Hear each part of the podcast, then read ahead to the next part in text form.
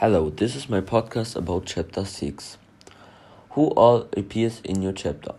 Johnny. Johnny has something to do with the drug gang and he's the best friend from Mrs. O'Brien. He's about 14 and 15 years old and he's a drug dealer. Kevin. Kevin wants to help Kathy. He's 17 years old and he is a Canadian. Kathy. Kathy hates her stepmom and she's 17 years old. Mrs. O'Brien.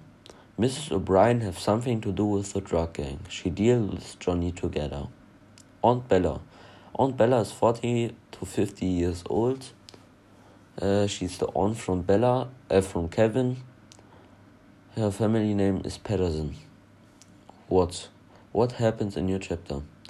At the beginning of the chapter, Kevin wants to find out if Johnny has anything to do with the drug gang, so Kevin chases Johnny. He don't find any informations. At the next day, he got a call from Kathy and found out that Kathy's stepmom and Johnny are involved with the drug gang. Her stepmother locked her in the penthouse. Her stepmom wanted to kill Kathy's brother if Kathy called someone. Kathy said a huge drug shipment from the drug boss was coming to the airport. When does it happen in your, my chapter?